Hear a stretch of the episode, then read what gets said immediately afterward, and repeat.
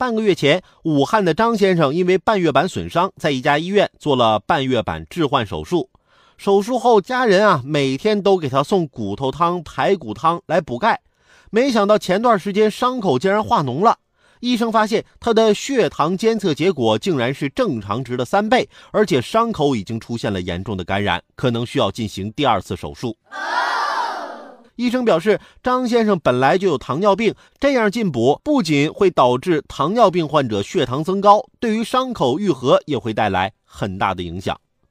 还是希望啊，张先生能够在医生的指导和治疗下早日康复吧。